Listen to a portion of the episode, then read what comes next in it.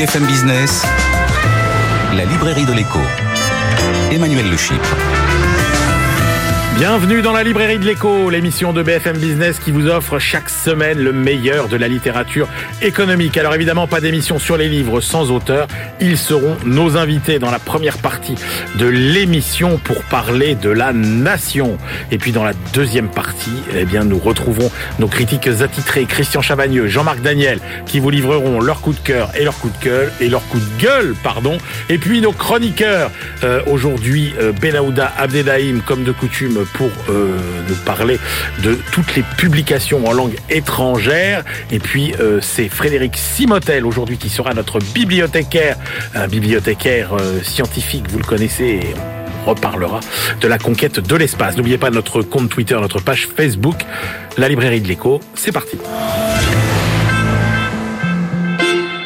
Pendant plus d'un demi-siècle, la nation a été considérée comme une sorte de boulet qu'il fallait traîner au moment où chaque pays se lançait sur le grand terrain de jeu de la mondialisation, ou bien comme une mauvaise réponse synonyme de repli sur soi à cette mondialisation qui ne faisait pas que des gagnants. Et puis, alors que se posent à nouveau des problèmes du passé qu'on croyait définitivement résolus, la nation apparaît à nouveau comme un levier pour répondre aux défis du siècle à venir. Mais alors comment et avec qui, puisqu'il n'y a pas de grande nation sans grands hommes pour les conduire Réponse avec nos deux invités du jour. Pascal Horry, bonjour. Bonjour Emmanuel Le Chip. Vous êtes historien, professeur émérite à l'université de Paris 1 et vous publiez ce que j'ose appeler une somme. hein. Ça s'appelle Qu'est-ce qu'une nation Une histoire mondiale à la collection euh, NRF chez Gallimard. Henri Guénaud, bonjour. Bonjour. Vous êtes économiste, vous avez dirigé le commissariat au plan, conseiller de Nicolas Sarkozy à l'Élysée, vous avez été député aussi et vous publiez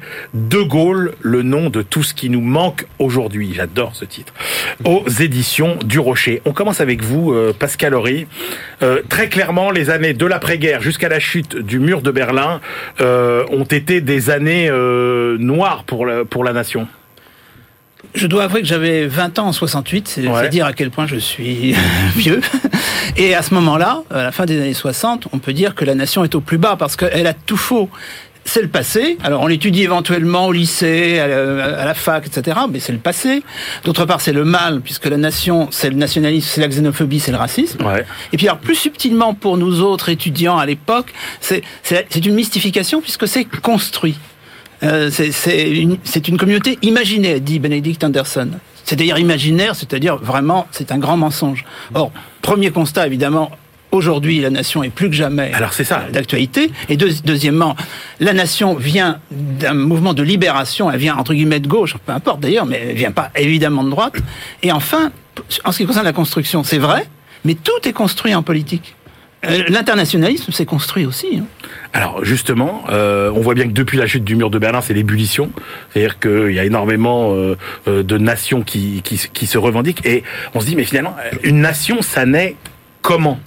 Euh, Sur quoi ça se bâtit Alors, ça rejoint la définition que je donne euh, en réponse à la question, parce que effectivement, le lecteur doit s'attendre à ce que j'apporte une réponse. En, en six mots, c'est un peuple avec un petit p qui devient le peuple avec un grand P. En d'autres termes, vous avez une aventure historique plus ou moins ancienne, parfois très récente. Hein, je ne sais pas ce que va devenir la Nouvelle-Calédonie. Peut-être qu'un jour on parlera d'une nation néo-calédonienne. Et en revanche, la France, et en revanche, euh, bon. Donc, une aventure historique qui définit avec une base politique. La base est toujours politique, une identité culturelle. hein, qui se traduit éventuellement par une langue, par cette langue essentielle qui est une religion, entre guillemets, des rites, Ouais. etc. Ça ne suffit pas à faire une nation. Il faut qu'il y ait une révolution politique moderne qui se met en place peu à peu en Occident, parce que ça part d'Occident, du XVIe au XVIIIe siècle, pour simplifier, qui s'appelle la souveraineté populaire. Et dans le cas de la France, il y a quand même un grand moment euh, fondateur et qui est complètement symbolique, mais tout est symbolique. C'est le 17 juin 1789, quand plusieurs éléments de- des États généraux, donc qui viennent d'une institution d'ancien régime qui, qui sont les, États généraux, se s'auto-proclament. Donc c'est assez récent finalement. C'est récent et en même temps, il faut l'élément dont je parlais tout à l'heure. Un peuple qui peut venir de très très loin. Mais pour être une nation, il faut que le, le principe de souveraineté soit en quelque sorte inversé Donc par rapport à la souveraineté départ, c'est traditionnelle.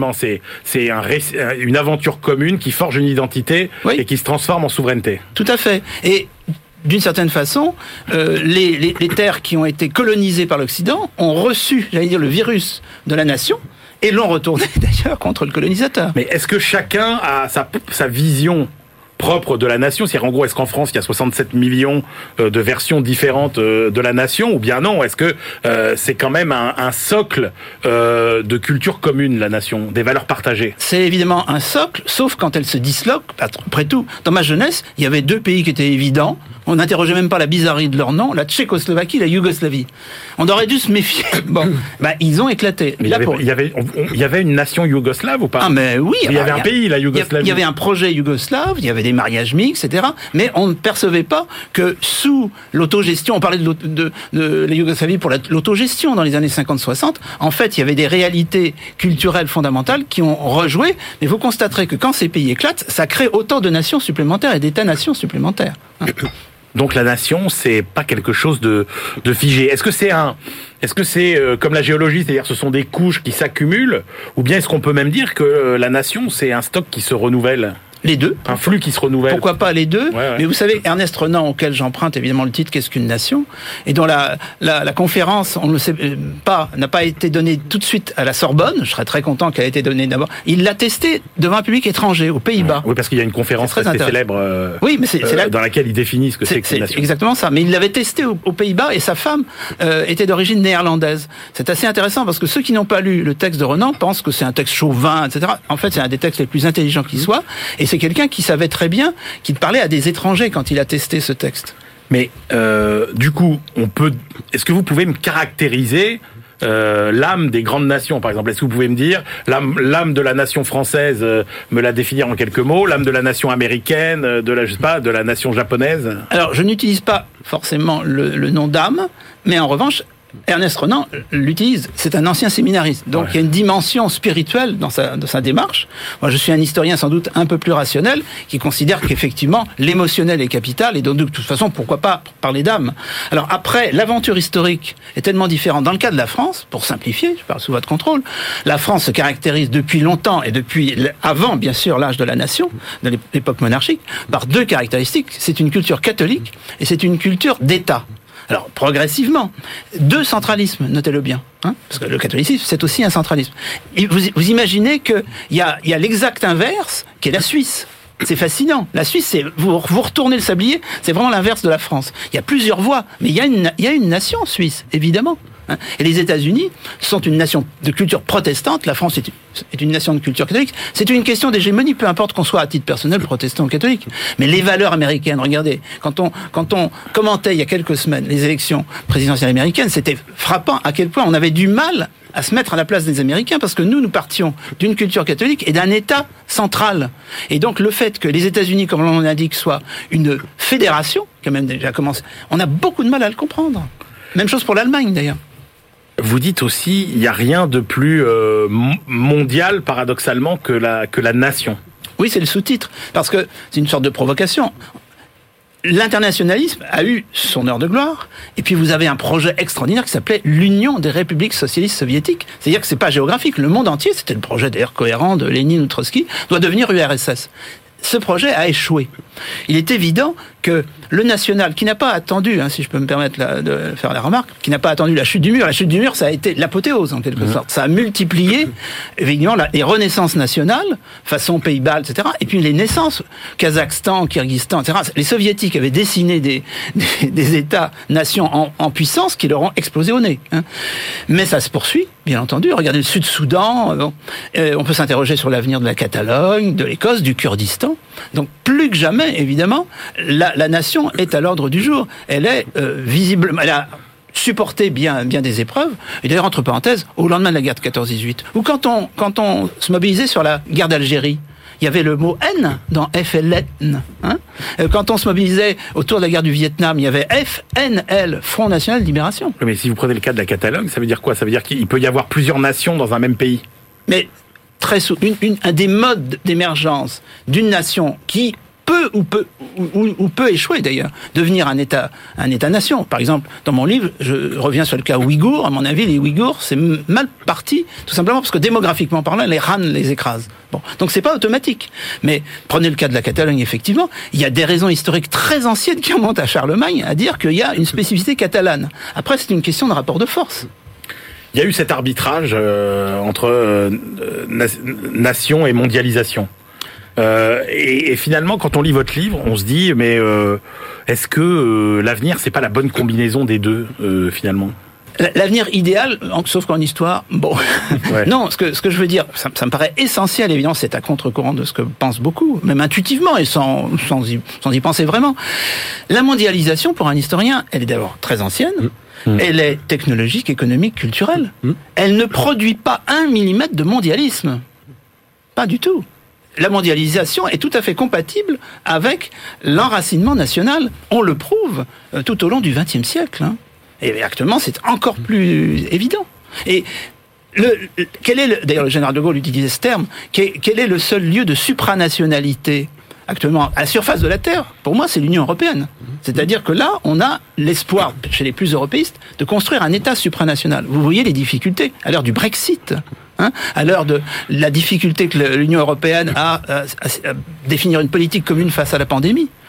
Euh, Renan, en 1882, est plus optimiste que nous sur l'avenir de l'Europe. Hein, parce que loin d'être Ouais, ça, c'est très étonnant. ah ouais. oui, il dit la Confédération européenne un jour remplacera les nations. Il est plus optimiste que nous en ce qui concerne l'avenir de l'Europe. Alors pour le coup, euh, on n'est pas au bout du chemin, donc euh, Ah, on verra si. euh, Certainement pas. on va y aller. Ouais, donc concrètement, vous dites-vous, la nation, c'est une notion d'avenir, parce qu'on a C'est quand une même. ressource. Alors c'est ça, parce qu'en fait on a cette idée que la nation, euh, vous voyez avec le côté, euh, il y a toujours ce côté euh, négatif du repli sur soi aussi qui est associé à la vision qu'on a eue euh, de, Mais regardez, de la nation. parlons un peu d'économie. Un- Quelqu'un comme Frédéric List au 19e siècle est très intéressant parce que c'est un penseur de l'économie. C'est un moderne et il- il arrive, en, en examinant de près deux modèles, le modèle anglais mais aussi le modèle américain, à dire aux Allemands, bah, suivez plutôt le modèle américain, c'est-à-dire soyez modernes, libéraux, mais soyez protectionnistes. Oui, c'est- souvent, euh, on le qualifie souvent de, de père du protectionnisme intelligent. Oui, enfin, Euh, après, on pourrait chercher d'autres Voilà, grands-pères si- aussi, si mais tant, si tant est qu'on puisse faire du protectionnisme intelligent. Mais c'est très Vous intéressant. direz les, les, les, les libéraux. Alors justement, Henri Guénaud, euh, vous, vous écrivez, euh, vous le dites dès le début de votre livre, la France est née d'une succession de volontés tendues vers un seul but, travailler inlassablement à faire de la France une nation. Oui, je crois que. Parce qu'alors il disait il faut, faut une volonté politique, enfin il faut une révolution politique à un moment donné. Il se trouve que euh, la France, qui est un cas particulier dans l'histoire, comme d'ailleurs l'histoire de, tous les peuples est un cas particulier, euh, la, la France, elle, elle est venue de cette volonté absolument, euh, enfin je veux dire miraculeuse, parce qu'elle elle a été poursuivie avec obstination euh, comme un projet politique depuis très longtemps. Depuis Capet si on veut, ou de- depuis Clovis, mais et ce projet ne, va jamais s'arrêter. Une petite interruption avec Charles VI, mais il était fou. Euh, mais au fond, travaille toujours euh, à la construction d'un État pour faire pour construire derrière un État-nation. C'est euh, la monarchie n'arrivera jamais au bout de son euh, de son projet, mais euh, la révolution va va l'accomplir. euh, Napoléon va va va l'achever. Euh, c'est une histoire très ancienne et c'est une histoire éminemment politique parce que euh, anthropologiquement la France est faite de, morceaux très divers, fragments très différents euh, qu'il a fallu réunir. Je crois que c'était euh, Todd et Lebras qui dans l'invention de la France disaient mais la centralisation administrative et étatique de la France c'est la contrepartie d'un système anthropologique très décentralisé. C'est vrai, c'est vrai que euh, font autant je dirais que pour, faire des, raccourcis qui sont toujours leur faiblesse, mais euh, aux États-Unis, les c'est la- société qui a construit l'État. En France, c'est l'État qui a construit la société, Ouais. qui a construit la nation. Alors, c'est vrai que la nation, au sens où nous l'entendons aujourd'hui, sa, sa formalisation juridique, institutionnelle, euh, elle est assez récente, mê- même en France. Mais le sentiment national qui permet la nation. Euh, lui, il remonte, enfin, il se forge dans la très très longue durée de, de, de notre histoire. Alors- Euh, et l'État aussi, voilà. C'est une. Vous savez, il n'y a pas beaucoup d'États-nations dans le monde en réalité. hein. Alors vous dites, euh, a- alors vous faites une filiation très très très très nette entre Napoléon et Charles de Gaulle. Bon, vous vous dites il y, a- il y a trois grandes familles dans la droite en France. Ça, c'est René Raymond, oui. Voilà. Et, et vous et vous faites vous la filiation de Gaulle Bonaparte et vous les distinguez en disant les deux ne se sont pas contentés de rêver la France, ils l'ont fait. Oui, ils, ils ont, ils ont jamais, ils ont, ils sont jamais contentés de rêver euh, la France qu'ils voulaient. hein. Ils l'ont, ils l'ont fait. Ce sont sont pas des rêveurs, ce sont des hommes d'action. Euh, ils nourrissent des rêves personnels et ils nourrissent des rêves collectifs. Hein. Napoléon disait je joue avec l'imaginaire, le jour où, où ça marchera plus, tout sera fini. Imaginaire des Français. Euh, mais ils ont concrètement fait la France. Euh, Napoléon a reconstruit la France. Vous il disait je vais, il faut jeter des blocs de granit dans la, société. Euh, on a tout le code civil, les lycées, les, les sous-préfets, le Conseil d'État, etc. Donc, et, et De Gaulle, pareil, De Gaulle, il, il- il refait la France. Il se contente pas de, de faire des discours sur la France, il se contente pas de, de faire rêver les Français. Il l'a fait, voilà. Alors justement, vous dites en 2020, euh, De Gaulle est partout, le gaullisme n'est nulle part. Oui, c'est, oui. Donc, ça veut dire quoi? Ça veut dire qu'on continue à vénérer Ça le veut dire que plus que jamais, mais c'est un petit, c'est un rapport aussi avec euh, ce qu'a dit Pascal Horry, c'est-à-dire le retour de la nation. Euh, alors, c'est vrai qu'au moment du mur de Berlin, dans le monde, des nations réapparaissent. Mais en Europe, c'est le contraire. Enfin, en Occident même.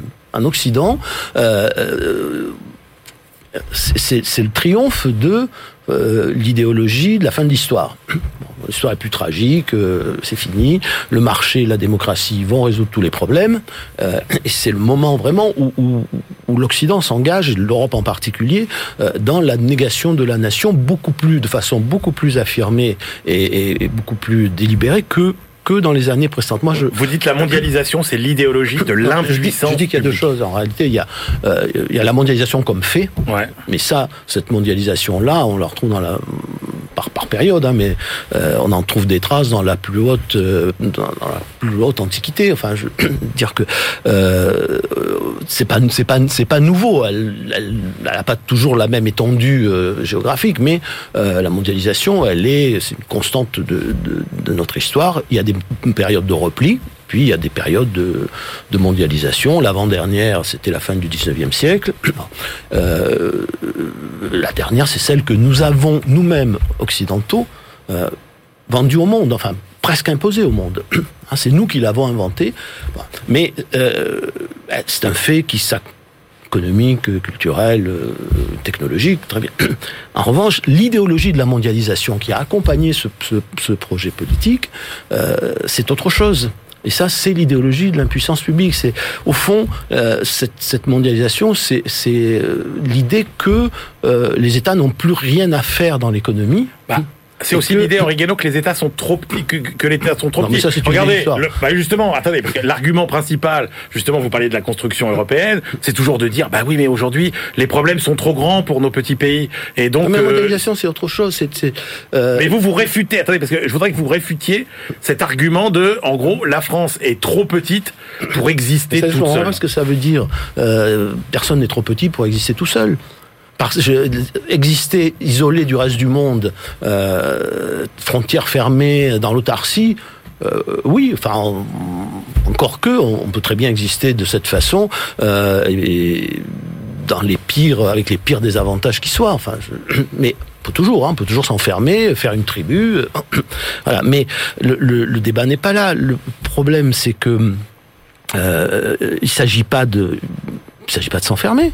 Mais est-ce que nous pouvons exister dans le monde tel qu'il est en étant petit Oui, on parlait dans l'émission de la, enfin, tout à l'heure Pascal Horry, là, on, parlait de la Suisse, euh, on pourrait parler de beaucoup d'autres pays qui Vous sont. voulez euh, nous parler du Luxembourg aussi Regardez Israël, Oui, Israël. oui, oui. Parce que alors, euh, je partage une autre partie de ce que vient de dire Henri Guénaud, mais sauf au moins sur un point, c'est que je pense qu'il y a énormément d'É- d'États-nations et que certains sont des petits États-nations, mais qui réussissent très bien. Par exemple, le Luxembourg. c'est- c'est- je consacre une page au Luxembourg. Ça paraît bizarre, ce coffre-fort, etc., qu'on méprise. Hein, les Allemands, les Français, même à nuit les Belges méprisent le Luxembourg. Sauf que sa naissance est complètement improbable. Il a renforcé son identité. La pratique de la langue luxembourgeoise est plus forte aujourd'hui qu'il y a 50 ans. Et il a 48% d'étrangers. Au que je sache, il n'est pas au bord d'exploser. De, hein. Vous savez que c'est la, la, langue portugaise qu'on entend le plus au Luxembourg. Donc c'est une réussite d'intégration autour d'une identité luxembourgeoise. Ils ont été deux fois occupés par les Allemands quand même, les luxembourgeois. Henri Guénaud, si le gaullisme euh, n'était nulle part, parce que euh, vous dites c'est aussi parce qu'on pensait qu'il y avait des tas de problèmes qu'on avait résolus ou qu'on pensait avoir résolus définitivement et qui en fait nous, nous sautent à nouveau euh, à la figure. Non, c'est la maladie de notre intellectuel de notre époque. Euh, croire que nous avons vécu ou nous vivons une telle mutation anthropologique que rien de ce qui est arrivé à l'humanité depuis, depuis ses débuts euh, ne, nous apprend quelque chose sur nous-mêmes. C'est-à-dire que tout ça ne nous arrivera plus.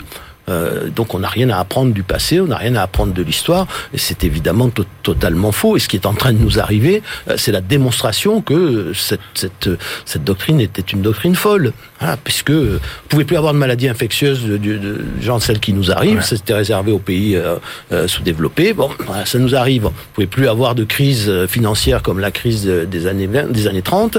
et puis on a eu la crise de 2008 qui a failli tourner plus mal que la crise des années 30 le, terrorisme en plein Paris avec des gens qui sont mitraillés à la terrasse des cafés, c'était impensable. Bon, euh, on pourrait continuer la, la longue, la, longue liste de ce qui ne peut, pouvait plus nous arriver et qui nous est arrivé, mais aussi euh, de ce qui peut encore nous arriver et que nous ne voyons toujours pas. Alors messieurs, quand même, euh, pour conclure, votre pronostic.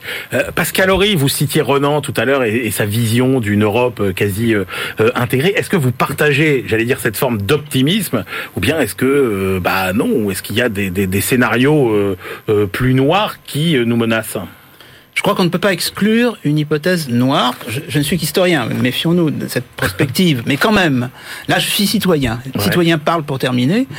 Si la prophétie écologiste, dans laquelle je mettrais ces affaires de pandémie, on peut dire que c'est un trouble dans la nature, mmh. la prochaine pandémie qui viendra peut-être, ou même certainement, si elles sont vérifiées, Comment peut-on penser que la démocratie libérale, à laquelle personnellement je suis attaché, va résister face aux nécessités de régimes autoritaires, voire pire, totalitaires? C'est ça l'hypothèse noire. Alors évidemment, il y a une hypothèse un peu plus rose dans la pandémie elle-même. Regardez la rapidité avec laquelle on a mis au point des vaccins, on ne va pas entrer dans le détail, alors qu'on nous disait il faudra des années. Là, il y a le feu au lac et on trouve les vaccins en quelques mois. Bon, alors peut-être que l'humanité, devant ces, ces crises, choisira la solution rose, mais je crains le triomphe de la solution noire. Et Henri Guénaud, vous, euh, pareil, vous, vous, on est à une espèce de croisée des chemins oui, comme je ça. crois qu'on est à la, croisée des chemins, et, je pense que même si euh, le scénario écologique ou sanitaire noir ne se produit pas, euh, de toute façon, nous sommes confrontés à un, très grand risque, effectivement, un risque de, voir non pas les institutions européennes s'effondrer, ce qui au fond n'a pas une très grande importance en soi, mais non, non, mais ce qui est important, c'est l'avenir de nos libertés, de, notre culture, de notre façon de vivre, de notre civilisation. Euh, voilà, c'est notre conception de, l'humain qui est, importante. Est-ce que est-ce qu'elle est mise, est-ce qu'elle est en danger comme elle l'a pu l'être dans le passé Hein, euh, comme elle a pu être sous le stalinisme, sous l'hitlérisme.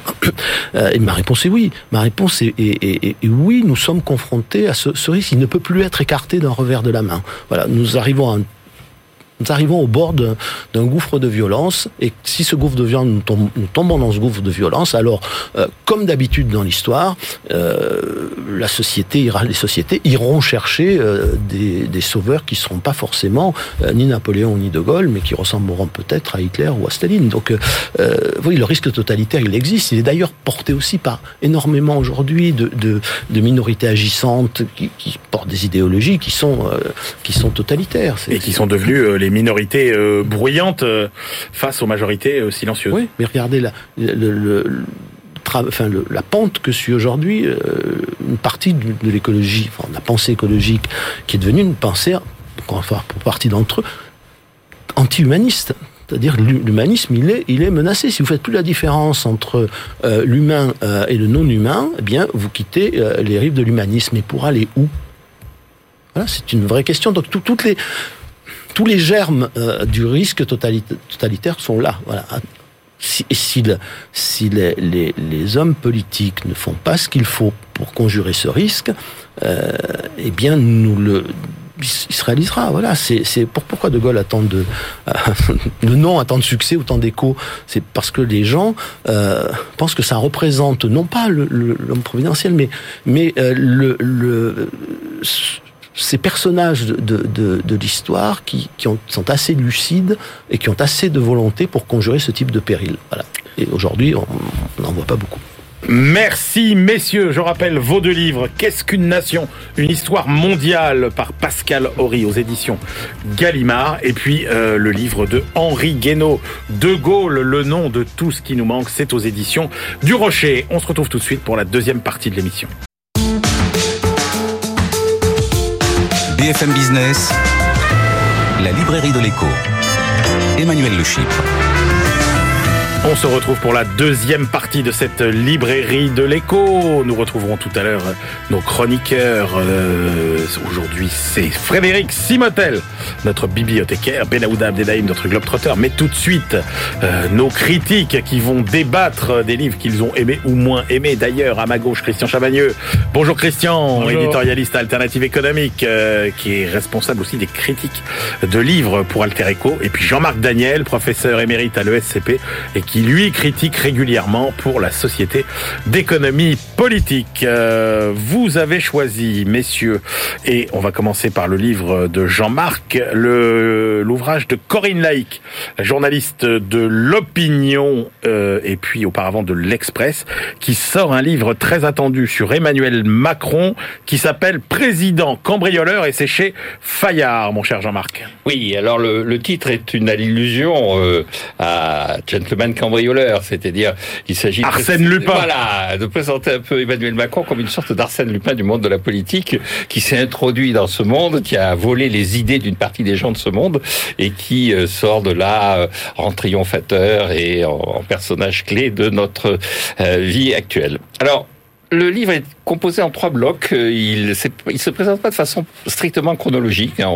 On ne prend pas Emmanuel Macron à sa naissance et puis on le suit pas hmm. dans toute sa vie. Et, et, donc euh, dans trois phases qui sont euh, référencées en disant c'est d'abord le, transgressif. Il va effectivement dans le côté cambrioleur. Ensuite c'est l'autoritaire. Il essaie de s'affirmer au début de sa présidence. Et puis maintenant c'est le repenti. Encore qu'on voit pas très bien au travers du portrait qu'elle fait en quoi il s'est vraiment repenti. C'est-à-dire elle continue à raconter des anecdotes où il est assez autoritaire et de moins en moins transgressif.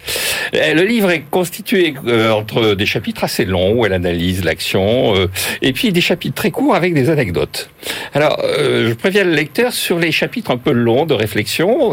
C'est une réflexion intelligente, assez structurée. Corinne Laïc connaît bien son sujet à tous les sens du bah, terme. C'est une journaliste politique chevronnée. Chevronnée, et elle a rencontré Emmanuel Macron très tôt puisque elle était, quand elle était à l'Express, elle avait suivi la campagne électorale de François Hollande et on lui avait demandé d'aller voir Emmanuel Macron en tant conseiller économique euh, du candidat Hollande. Donc euh, là, c'est bien écrit, on apprend euh, un certain nombre de choses, mais c'est pas véritablement des grandes découvertes. C'est-à-dire le personnage de Macron tel qu'elle le présente, c'est celui que l'on soupçonne, c'est-à-dire un personnage assez mystérieux, assez replié sur lui-même, qui a qui fait confiance à très peu de gens. Il y a deux personnes qui véritablement l'ont marqué. C'est sa grand-mère, Madame Nogues, qui était institutrice, qui, vivait de la manière de Bigorre, et puis sa femme actuelle donc euh, Brigitte Macron. Pour le reste, bon. En revanche, les chapitres courts avec des anecdotes sont eux passionnants. Alors, je, je renvoie toutes ces anecdotes. Je vais pas toutes les raconter. Tous les lecteurs qui ont envie de briller euh, au repas de Noël, si tant est qu'on puisse avoir un repas de Noël. Mais les propos de table, c'est très important. Euh, mon cher vous voyez, alors il y en a une en, deux mots. Il y en a une qui est délicieuse, c'est comment on exige de l'ambassade de France auprès du Vatican de se procurer la première édition d'un livre de Bernanos que Emmanuel Macron veut offrir, veut offrir au pape François. Et donc le conseiller culturel part, fait une véritable enquête de police pour retrouver cette première édition. Et il trouve enfin un bouquiniste au fin fond de la campagne. Euh, il a un budget de 1500 euros, donc il arrive en se demandant si ça va être assez cher. Il commence à demander combien c'est et tout ça. Et euh, l'Italien en face lui dit, ce truc-là... 3,50 euros. il lui dit, écoutez, mais je vais vous donner 50 euros. Il dit, Ah non, non, non, ah non, non. Je suis un honnête homme, monsieur, ne m'insultez Ah, pas. ah oui, vous voyez, comme quoi la valeur est toute relative. hein. Et Grande toute relative entre, effectivement, Eh oui, entre euh, eh oui. la passion du bouquiniste. qui ne vaut rien pour l'un est, est inestimable pour l'autre. Pour l'autre. Donc, donc c'est un livre à lire, c'est un livre euh, qui euh, est chose vue, c'est le titre de la collection, c'est chose vue. Ça n'apprendra pas forcément énormément de choses aux gens qui se passionnent d'ores et déjà pour la politique. D'accord, donc on n'a pas de clé vraiment, euh, Christian, sur le, le personnage Macron. on- Non, pas, pas, pas grand chose. D'abord, il faut dire euh, que sur la forme, c'est très très bien écrit. C'est très plaisant à Ah lire. bah, Corinne écrit Euh, très très bien, Corinne. non, seulement il y, a, il y a des petites anecdotes qui rendent, euh, qui rendent le, le sujet et le livre intéressant, mais même dans les chapitres un peu plus longs, c'est vraiment extrêmement limpide. Il y a souvent des belles formules qui claquent bien.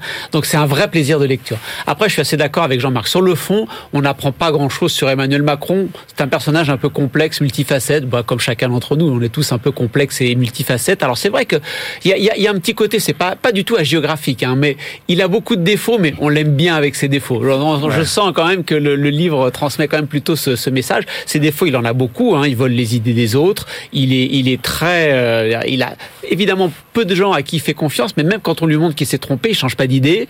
Euh, il est très obstiné. Euh, alors l'auteur nous dit euh, bon c'est vrai qu'il vole plein d'idées aux autres, mais en économie, ça fait tellement longtemps qu'il travaille le sujet qu'il là il a des convictions bien personnelles et bien fermes.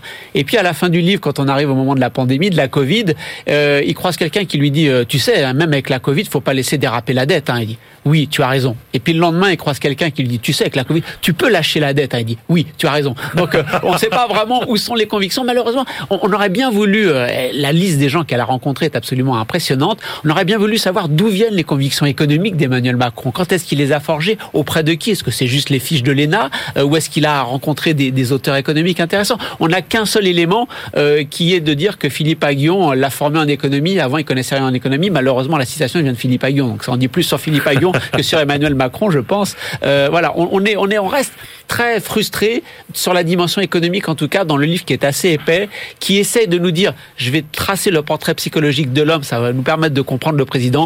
Malheureusement, euh, non, c'est pas le cas. Il y a une phrase qui résume le tout. Elle dit, euh, à mon sens, elle dit, il y a entre la réalité, entre le projet et la réalité, il y a la politique. Et c'est un étage qu'Emmanuel Macron ne fréquente pas. Et la, politique au sens noble du terme, de recherche du compromis, une fois qu'on a été élu, aller convaincre, aller chercher les autres, faire progresser son propre objectif, mais en convainquant les autres, c'est pas du tout, euh, c'est pas du tout l'idée d'Emmanuel Macron qui est plutôt jupitérien. Bon, la, la révélation, c'est peut-être qu'il n'y a pas de mystère Macron. euh, Peut-être. euh, finalement. Peut-être. Oui, c'est ça. C'est un cambrioleur, mais c'est pas un personnage mystérieux.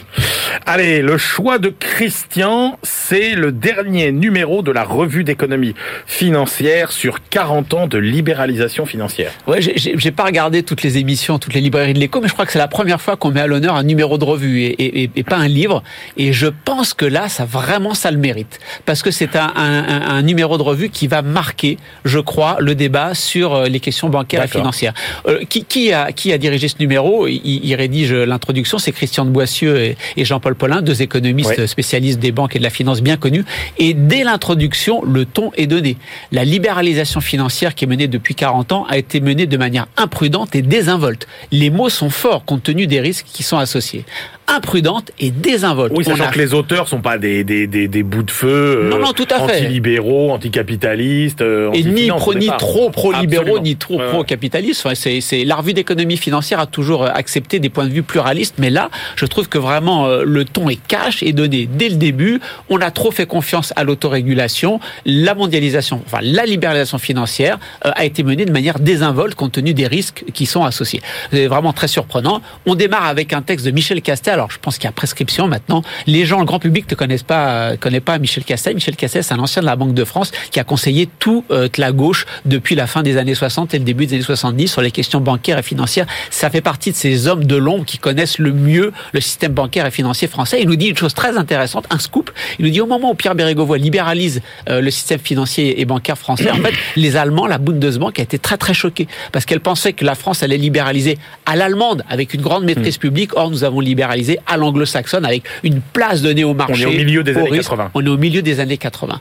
Après, on a, on a alors il y a une quinzaine de contributions. Je peux pas tout résumer. J'en pioche deux trois. Euh, un, un, texte très très bien sur euh, la façon dont la libéralisation financière a changé le euh, business model des banques françaises mmh. vers plus de risques, vers moins de soutien au crédit et à l'économie. Très intéressant. Pareil sur euh, sur les, les, grands fonds d'investissement. Euh, un papier sur la, la, libéralisation financière au niveau international. voilà. Je ne vais pas ajouter ajouter à tous les papiers, mais tout, tous vont dans le même sens. La libéralisation financière a plutôt été un échec. Dominique Plion fait la synthèse de tout ce qui existe pour montrer que ça, la libéralisation financière contribue à amplifier et le nombre et l'importance des crises financières. Bref, un bilan très négatif et je pense que on, le sentait, on le sent dans, dans, les papiers de recherche économique français et internationaux depuis plusieurs années. Il y a un retournement de Doxa et là, je pense que ce numéro marquera le retournement de Doxa en France sur les bienfaits supposés de la libéralisation financière. Daniel. Oui, je trouve que Christian donne une interprétation très tranchée de textes qui sont pas toujours aussi tranchés. Le, le Michel Castel du tout début, effectivement, est, est, très intéressant et il dit bien que la France a choisi la libéralisation à l'anglo-saxonne alors ouais. qu'elle a choisi à l'allemande. Mais pourquoi? Parce que Mitterrand avait été élu avec un discours marxiste et une politique keynésienne et que les deux sont source d'échec. Il a été obligé de changer donc en 83 de stratégie parce que euh, la politique antérieure euh, avait ah oui. Avait ah oui, n'y voyez, vous n'y voyez pas une trahison, mais un, un constat de lucidité. Une plutôt. forme de lucidité où le personnage un peu acculé. Et, et donc, effectivement, ouais. ce que se pose comme question Michel Castel, c'est pourquoi est-ce que euh, ouais, acculé, même... il, il, a choisi cette voie-là, mais il n'avait pas la possibilité de rester dans un keynésianisme à l'ancienne, dans un keynésianisme qui le poussait à du déficit extérieur. Moi, dans les textes que j'ai lus, alors, ce qui m'a frappé aussi, c'est quand même, donc il y a beaucoup d'éléments qui sont des éléments historiques, hein, c'est très historique, c'est et, et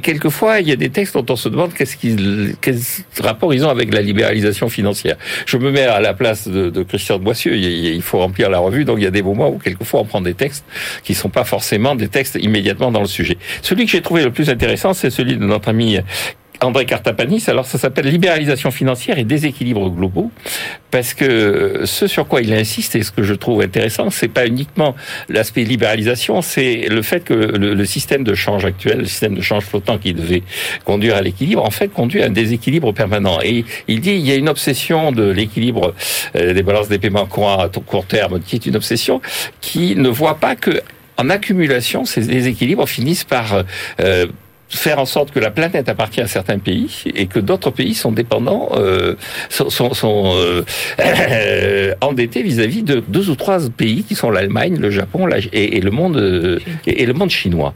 Et donc j'ai trouvé ça assez intéressant de voir qu'il y avait une sorte de déséquilibre qui était en train de se faire, qui allait. Bah, il y a des endroits où il y a beaucoup d'épargne et d'autres où. Oui, et, et il fut une époque. Ce qui montre bien, c'est qu'il fut une époque où on pouvait considérer que dans un pays il y avait des, des gens qui épargnaient et des gens qui dépensaient. On a l'impression ouais. qu'il y a une concentration géographique de l'épargne. C'est ça le village global. Euh, oui. Mon bon, mon bon Jean-Marc.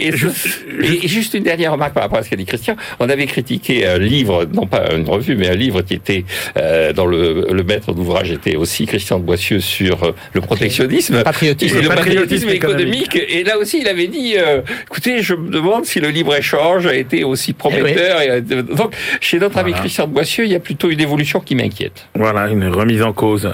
Voilà.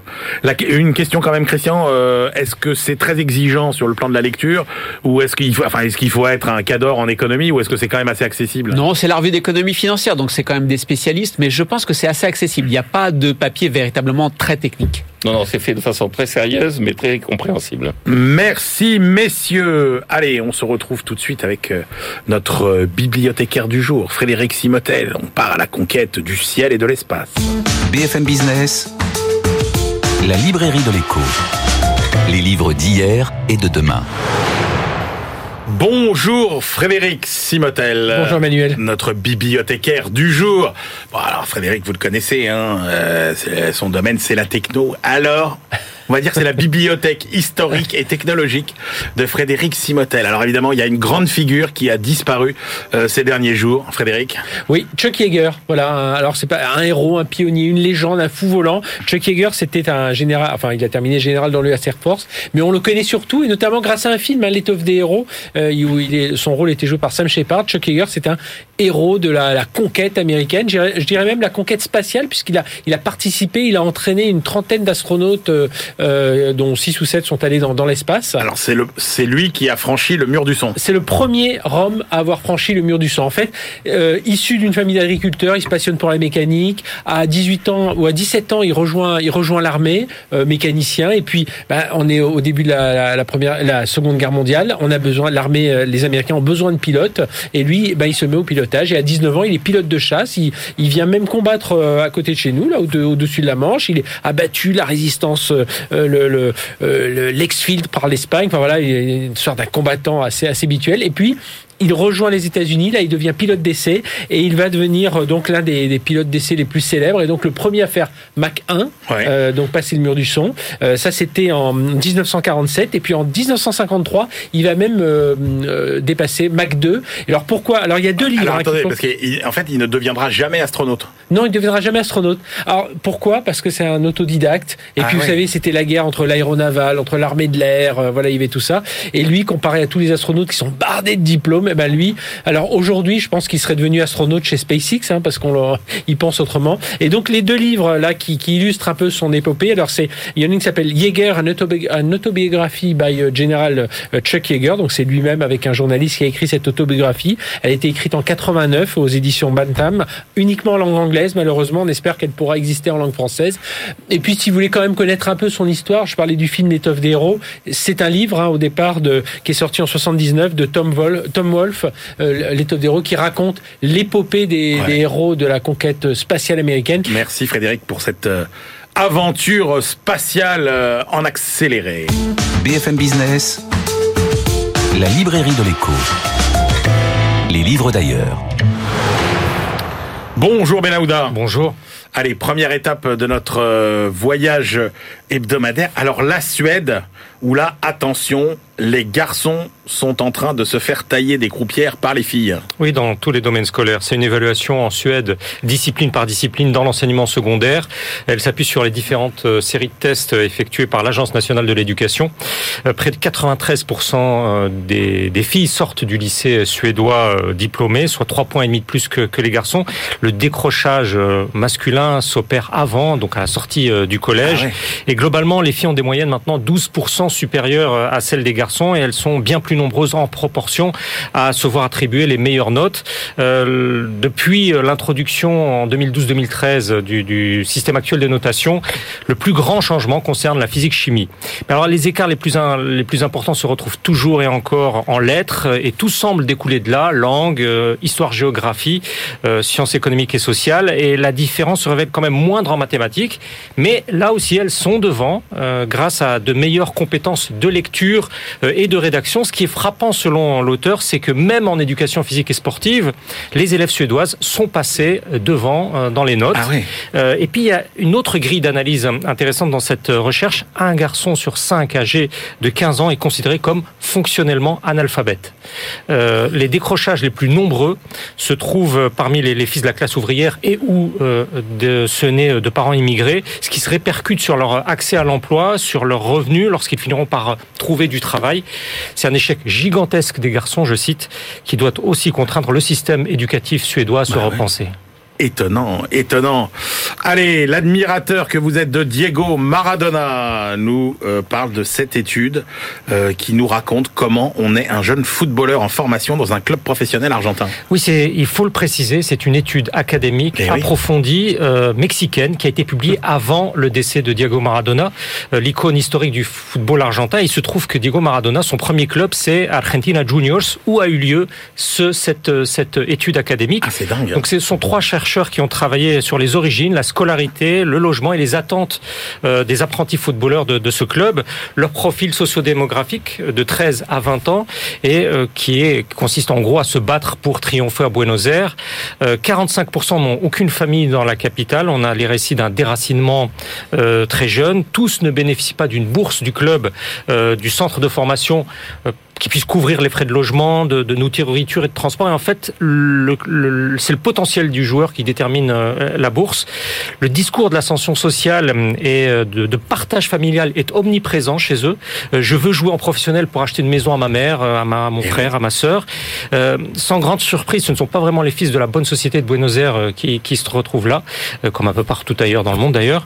Mais contrairement à une certaine idée reçue, dans 80% des cas, au moins un des deux parents euh, dispose d'un travail stable avec des revenus fixes.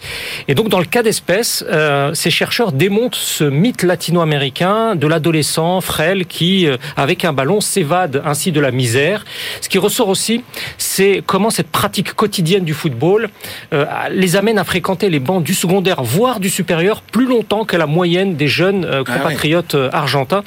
Également parce que l'encadrement du club, du centre de formation, est plus important. Ouais, un peu plus que du football, en quelque sorte, pour ces jeunes. Et puis direction la Chine, Benahouda, euh, pour voir comment le changement climatique impacte la santé des Chinois. Oui, le plus grand émetteur de, gaz à effet de serre euh, euh, est en train déjà de, subir l'effet catastrophique du, changement climatique sur la santé de ses citoyens. Des dizaines d'experts chinois dans différents domaines ont travaillé dans ce rapport piloté au sein de l'université Tsinghua de, de Pékin. Ils avancent à 26 800 le nombre euh, de décès en Chine l'an dernier qui peuvent être directement attribués aux vagues d'extrême chaleur. Trois provinces de l'Est et du centre ont été les plus affectées. Le taux de mortalité lié euh, aux très fortes températures s'y est accéléré, donc en, en 2019. Ouais. Les répercussions sont extrêmement étendues, y compris en termes de productivité euh, du travail, de productivité des salariés. Pour les travailleurs en extérieur, ça se traduit ici par différentes diminutions de quantité de- d'heures travaillées à l'échelle nationale et on a les calculs, les cartes province par province, selon les auteurs de ce seul fait, en 2019, cela a coûté 1% de produit intérieur brut à la Chine. Euh, ils nous disent euh, de quoi couvrir, euh, par exemple, la totalité du budget ministériel en sciences et en technologie. C'est vous dire l'ampleur des dégâts. Euh, Wen Chiai et ses collègues appellent euh, donc à, à aborder cette crise avec la même détermination, la même intensité que celle déployée pour venir à bout euh, de la pandémie de Covid-19. Euh, à relever aussi pour pour les téléspectateurs que ça intéresse, la bibliographie passionnante, extrêmement fournie Ah euh, dans, ce, dans cette étude euh, publiée par euh, une revue britannique. Formidable, merci beaucoup Benahouda Abdelhaim. Allez, c'est l'heure de nos ultimes choix. BFM Business, la librairie de l'écho. Les livres de la dernière minute. Allez, quelle est votre dernière sélection, chers amis, pour aujourd'hui? Tiens, Jean-Marc Daniel. Alors j'ai choisi un livre qui vous a surpris à tous les deux, donc je vous invite à le lire. Non seulement j'invite les auditeurs et téléspectateurs à le lire, mais je vous invite aussi à le lire, qui est un livre d'Alexandre Dumas, car nous fêtons cette année, nous commémorons cette année plus exactement, les 150 ans de la mort d'Alexandre Dumas, qui était mort le 5 décembre 1870. C'était passé relativement inaperçu compte tenu de la situation du pays. Et, et alors j'ai choisi parmi les livres d'Alexandre Dumas, La San Felice, parce que ça se passe, c'est d'abord un de ceux dont on est sûr qu'il l'a écrit. Puisque vous savez qu'il y a quand Ah même bon, il y a- il y a ah oui, des doutes euh, sur les trois Ah bon. mousquetaires et sur le comte de Monte Non mais c'est-à-dire qu'on est, on est dans, dans la librairie de l'écho, on n'est pas dans une émission littéraire. Là, Oui, j'entends bien, j'entends bien. Donc, Et- on n'est pas spécialiste, vous comprenez Moi, oui, je j'entends découvre, bien, là. j'entends bien. Et donc vous allez découvrir ce roman, qui est un roman, alors effectivement, un roman très marqué du 19e siècle, qui se passe à, à Naples à la fin du 18e siècle, juste après la Révolution et avec le retour de, euh, des royalistes. Et euh, il y a une dimension un peu personnelle, puisque son père faisait partie des gens qui avaient été mis en prison à ce moment-là. Donc il y a des passages qui sont assez émouvants. Et puis il y a quand même une description aussi de des conditions de vie du, du petit peuple napolitain qui est quand même euh, un peu économique. Bon, voilà. Bon, allez, ça ira pour cette fois-ci, hein. Mais Faut bon, avoir du temps, Vous parce commencez que- à prendre quelques libertés là. Faut avoir du temps parce que c'est un livre euh, bien épais. Hein. Ah oui, oui, c'est c'est pour le troisième confinement, c'est un livre tout à fait de circonstance. Christian. Moi, je reste dans l'artistique parce que euh, je, je vais vous présenter le, le- un des derniers livres de la collection Repères à la découverte et le titre c'est Clint Eastwood. En fait, euh, un repère sur Clint Eastwood, c'est tout à fait étonnant. Non mais ça y est, là, Donc, on vous tient plus là, c'est Noël hein, déjà là, allez hop. Mais vous voyez, c'est c'est quand même un repère écrit par un sociologue et c'est pour ça que ça justifie dans la librairie de l'écho. C'est que bien évidemment, on a des, des petites, euh, des petits clins d'œil sur euh, sur sa vie euh, euh, d'acteur et de réalisateur, mais on a l'image de Clint Eastwood qui se revendique comme un conservateur, c'est le macho, c'est le mâle blanc. Et ce sociologue nous dit regardez bien les films, il y a aussi une déconstruction de l'homme mâle dominateur. Il y a un regard donné euh, sur la vie qui est un regard des femmes. Il y a la mise en avant des gens de couleur que se trouve pas beaucoup dans le reste du cinéma américain. C'est assez passionnant. C'est une analyse sociologique. Je trouve pas toujours convaincante, mais en tout cas qui nous fait réfléchir, qui nous fait voir autrement certains films de Clint Eastwood. Ah ben il a fait des très très très grands films, c'est vrai, absolument. Ben moi écoutez, euh, désolé de vous ramener à une certaine forme de euh, de réalité, mais on a quand même appris tristement cette semaine que euh, les petits Français étaient les derniers, les bonnes d'âne de la classe européenne en matière de mathématiques. Alors je me suis dit il faut faire quelque chose et donc je vous propose le livre de Pierre-Louis Lyons. Pierre-Louis Lyons, il est évidemment euh, professeur de mathématiques, lauréat de la médaille Fields, le prix Nobel entre guillemets de, de mathématiques. En 1994 pardon son père était lui-même un grand mathématicien et c'est lui qui a dirigé la thèse de Cédric Villani. Donc euh, il s'est compté euh, à peu près. Pierre Louis et alors ce qui est génial c'est qu'il nous raconte dans son livre dans la tête d'un mathématicien eh bien euh, finalement euh, euh, tout le bonheur que peuvent être les les mathématiques euh, c'est quoi ces problèmes réputés insolubles que la place et le de, du hasard la place de la beauté dans les recherches en mathématiques, tout ça en démontant quelques mythes comme la bosse des maths. Non, il n'y a pas de bosse des maths. Si vous voulez être bon en maths, eh ben il faut bosser euh, en maths. Mais c'est vrai qu'après, euh, il y a la façon aussi dont on nous les apprend. Et puis, ce qui est convaincant aussi, c'est à quel point tout le temps, partout, on a besoin euh, des mathématiques. Donc, pour rétablir euh, l'amour restaurer l'amour des Français pour les mathématiques. Dans la tête d'un mathématicien, Pierre-Louis Lyons, euh, aux éditions Humaine Science. Humaine Science, je sais pas pourquoi je vous fais ça à l'anglaise. Euh, voilà, c'est la fin de cette librairie de l'écho. On se retrouve la semaine prochaine et d'ici là, bonne lecture.